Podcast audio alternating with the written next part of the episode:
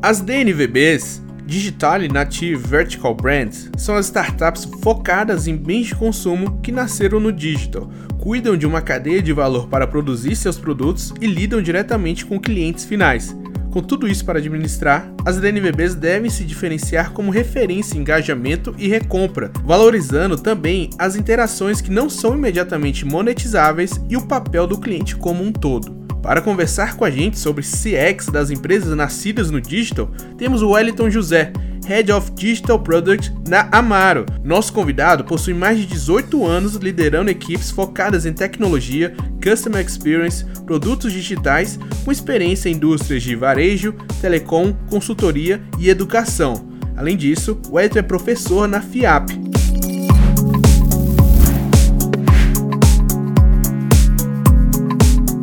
Começa agora o Digitalks Now. Ao meu lado, o Wellington José. Muito obrigado por estar aqui com a gente. Pô, Gabriel, obrigado demais pelo convite, todo o pessoal do Digitalks. Tô muito empolgado aqui de estar participando com vocês. Eu vi aí que você gosta de ser chamado de Well também, né? Na Pode. sua equipe. Well, eu vou chamar você de Well, Wellington. Fechou. E ó, pessoal, hoje a nossa conversa é bem interessante. A gente vai falar sobre o CX das empresas nascidas no digital, principalmente falando de engajamento, valor. Então é um assunto que, que o Wellington aqui ele tá fazendo pesquisa, então ele sabe bastante e tem uma surpresa especial, porque ele vai levar esse conteúdo para o Digital Expo. Depois a gente fala mais sobre isso, tá bom? Legal, Gabriel. Boa. Perfeito. Mas, como eu falei pra vocês, como a gente vai falar de CX, vocês sabem que a gente tem um quiz inicial aqui no programa. E o quiz, a gente vai trazer aqui alguns pontos, ó. No final do programa a gente responde. Mas, well, você sabe qual das seguintes opções não é uma métrica de Customer Experience? Qual que não é? Qual que não é? Beleza, qual que, não é. assim, não é prioritário? Fechou. A. Taxa de conversão. B. Nível de engajamento nas redes sociais. C. Receita total da empresa. Ou D. Taxa de cancelamento de um serviço. Eu sei que causa um debate, mas no fim do programa a gente fala sobre isso. tá? Legal, boa. Perfeito, eu espero você também. Fala aí o que, que você acha. Bom, Wellington, como eu falei, você é Head de Digital Product na Amaro, uma das grandes empresas aí é, que temos hoje no Brasil. E eu queria saber quais são suas responsabilidades na marca. Quando a gente fala que você hoje é o Head de Produto Digital, o que, que isso significa lá dentro da Amaro? Ah, legal, Gabriel. É, a Amaro é uma empresa que nasceu no digital. Sim. Então, quando a gente fala de produto digital, tem muito a ver com o DNA né, da Amaro. Muita coisa lá dentro funciona a partir de, de software.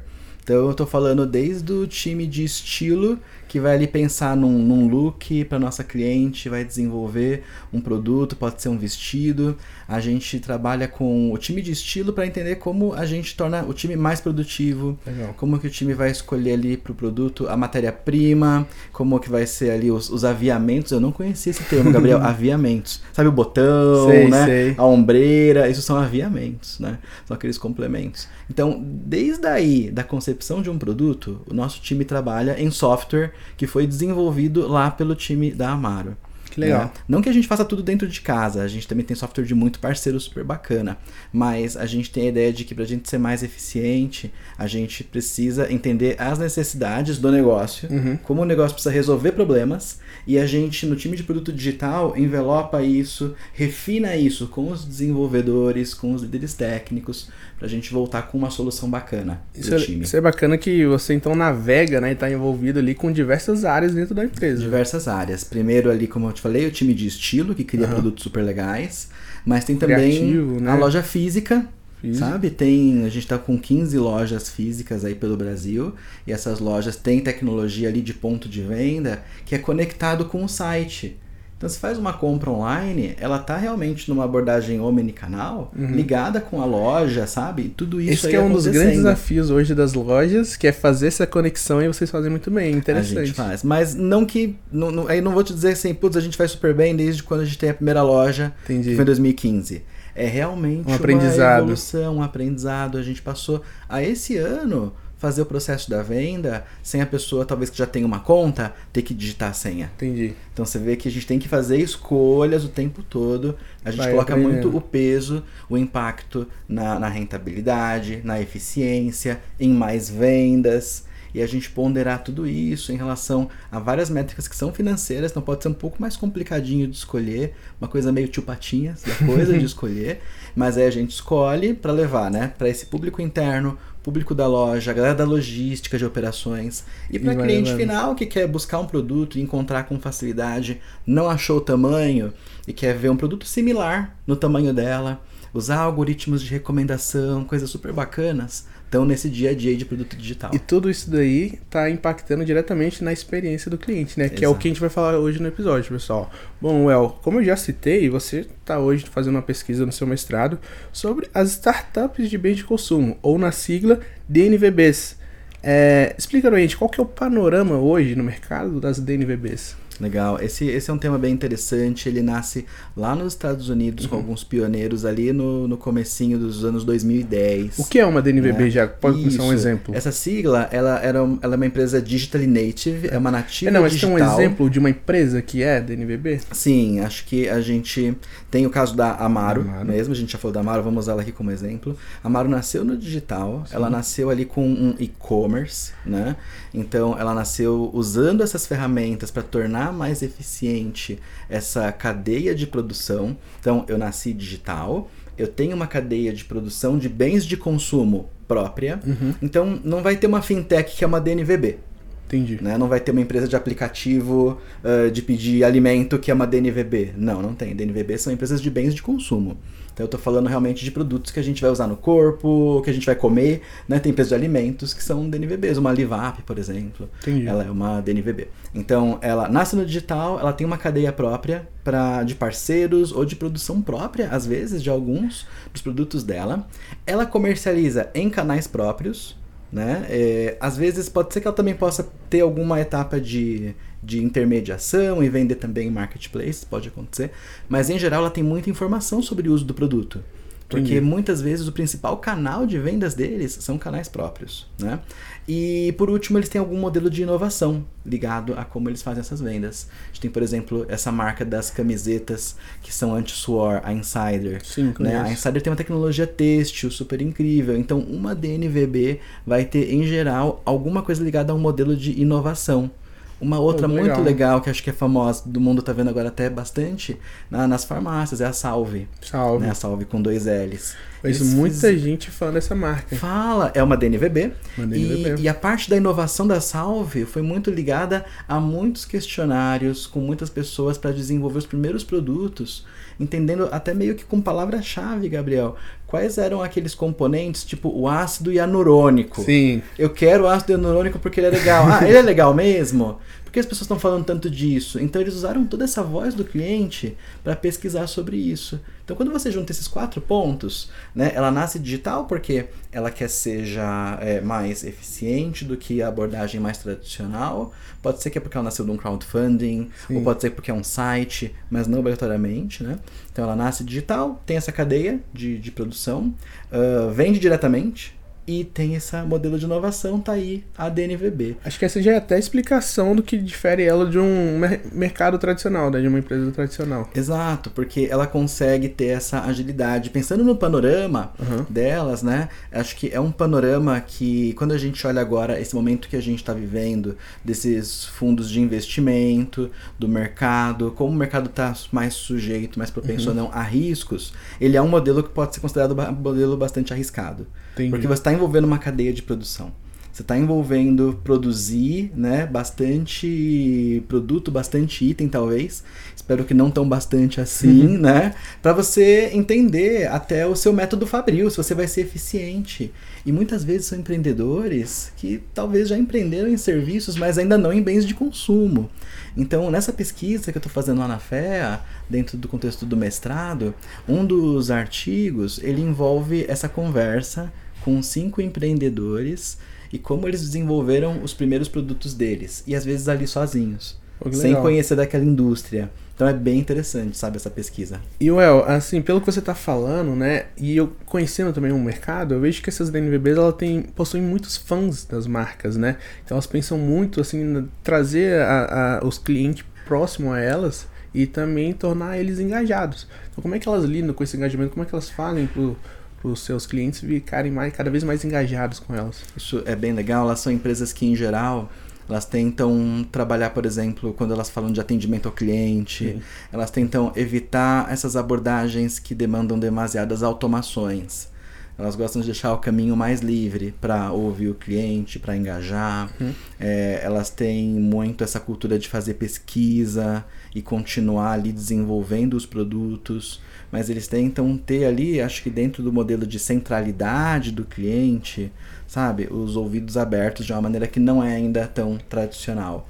Sim. E uma abertura maior a fazer séries de produtos que talvez possam ir se diferenciando com o tempo porque eles vão tendo aí diferenças. Eu tenho uma carteira que eu uso, que é a Juice, e é uma DNVB de um empreendedor aqui do sul do Brasil. E ele fala: olha, a Juice, o que você está usando, ela já vai ter uma versão diferente daqui a pouco. Uhum. Como se fosse software, parece, sabe? Uma versão 2.0, porque ele ouviu feedbacks, tá, atuou na fabricação.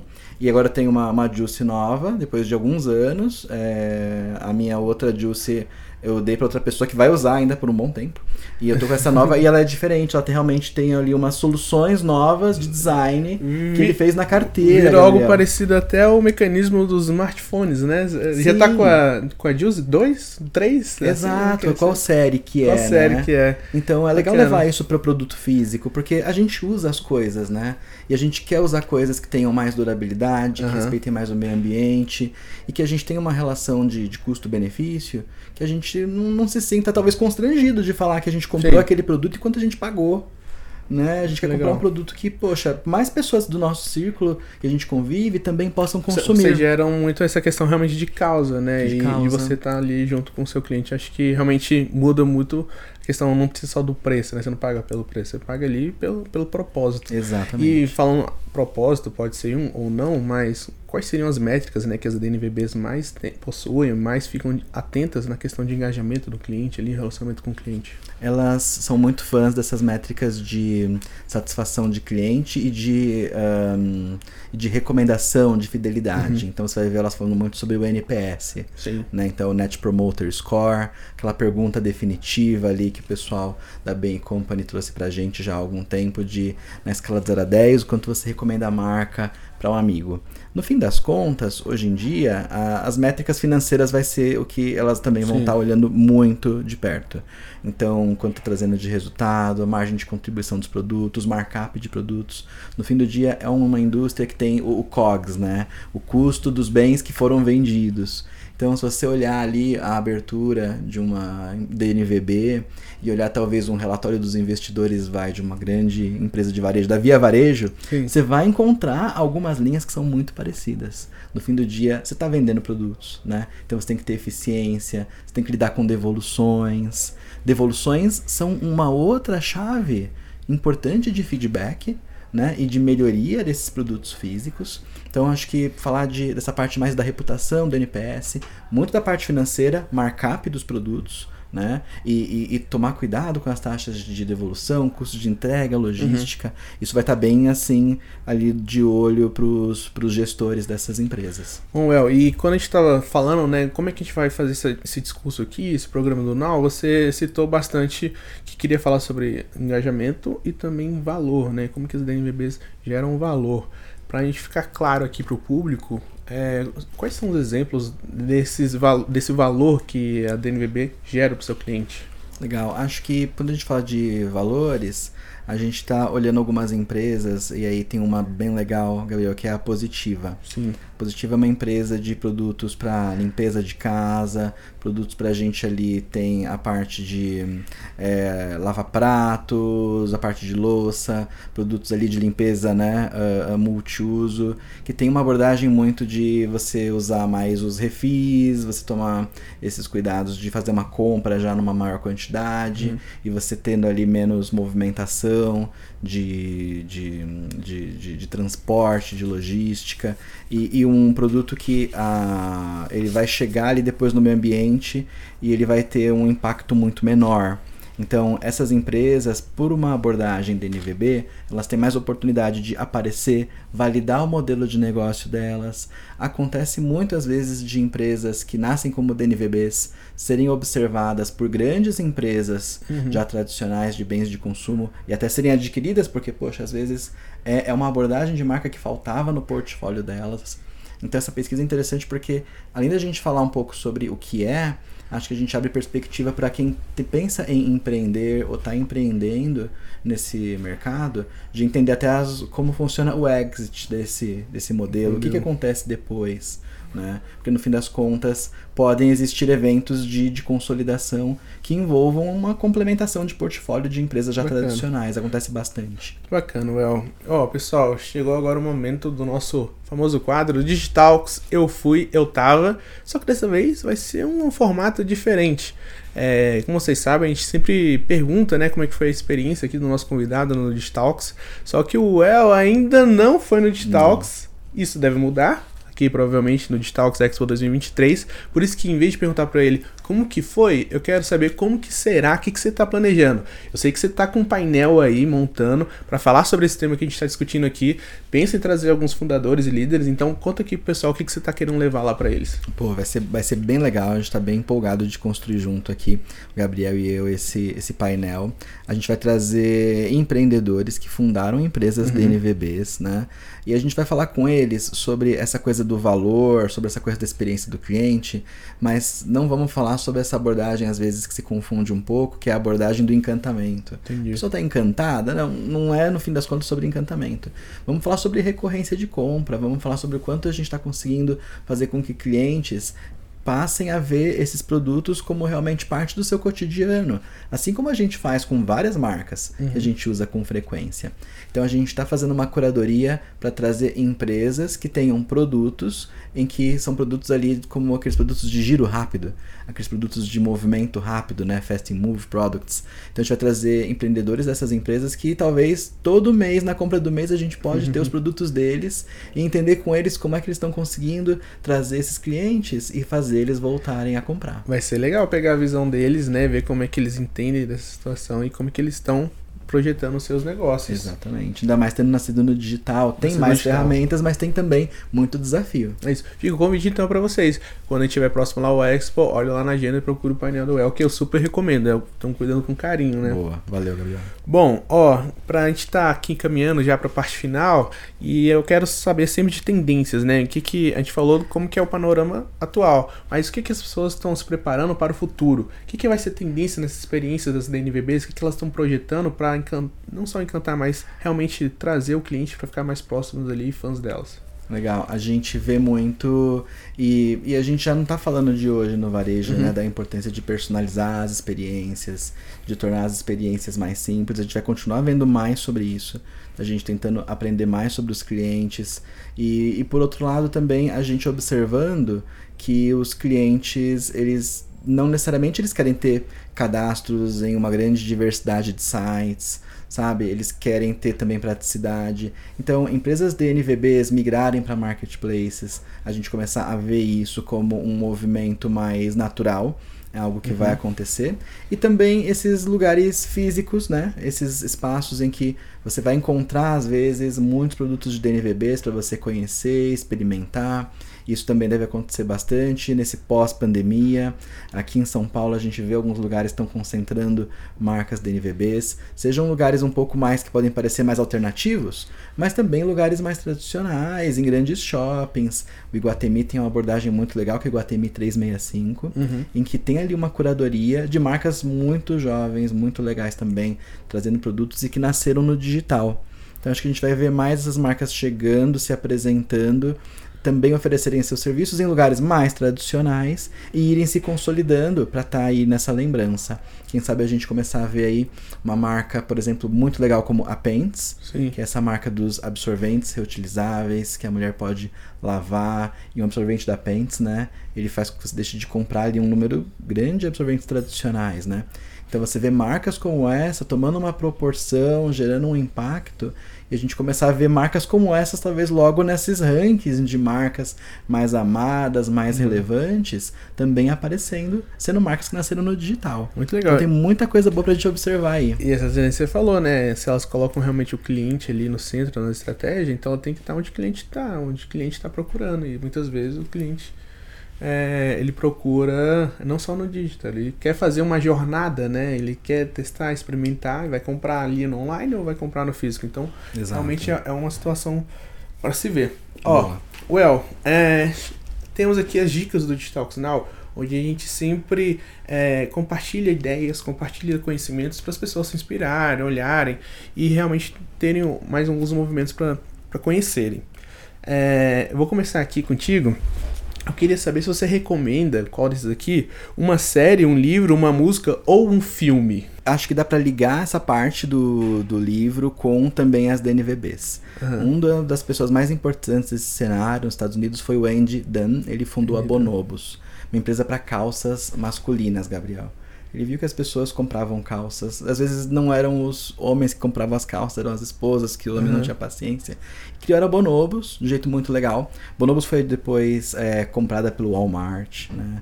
Então o Andy Dunn, ele tem um livro que chama Burn Rate, e é sobre como ele fundou a Bonobos e passou por toda essa jornada empreendedora, mas teve um burnout no caminho.